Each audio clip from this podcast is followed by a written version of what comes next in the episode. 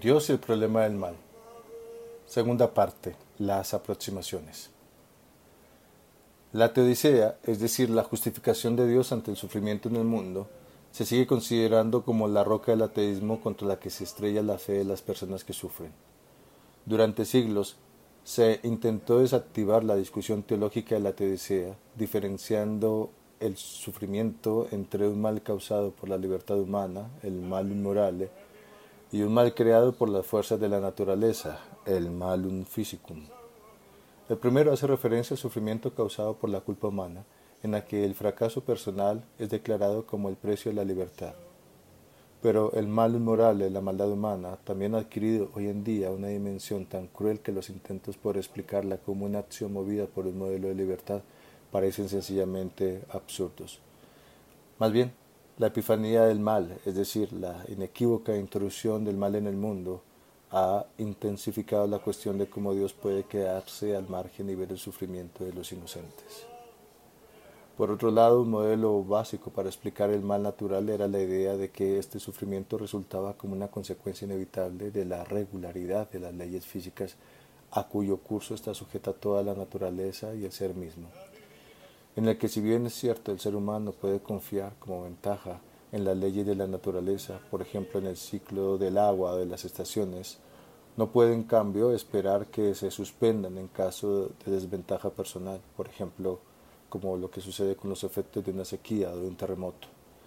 De modo que en conjunto el mundo en su regularidad con ventajas y desventajas representaría el mejor de los mundos posibles, una expresión de Gottfried Wilhelm Leibniz, citada con frecuencia y criticada con igual frecuencia.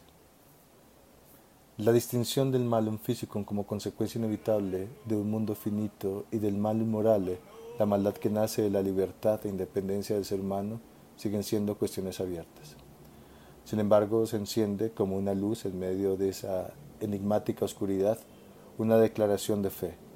Dios detesta el sufrimiento y el dolor del ser humano, el sufrimiento y la muerte de Jesús que parecían inscribir en el Dios encarnado el cruel destino de todo ser humano sometido a las fuerzas del mal y la maldad, se vuelve añicos frente a la declaración de que Dios es un Dios de vivos y no de muertos, y que las cadenas de la muerte no pueden contener el poder de la vida, manifestándose así una acción solidaria entre Dios y el ser humano.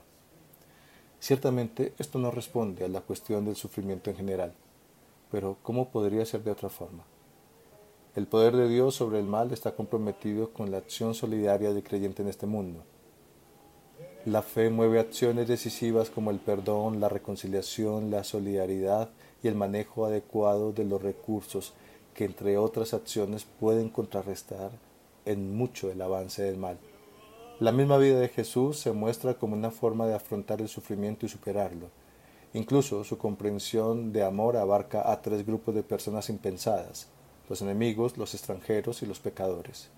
Los primeros cristianos vieron en esta actitud la fuerza que contenía el mal, traía la reconciliación e inauguraba una nueva creación.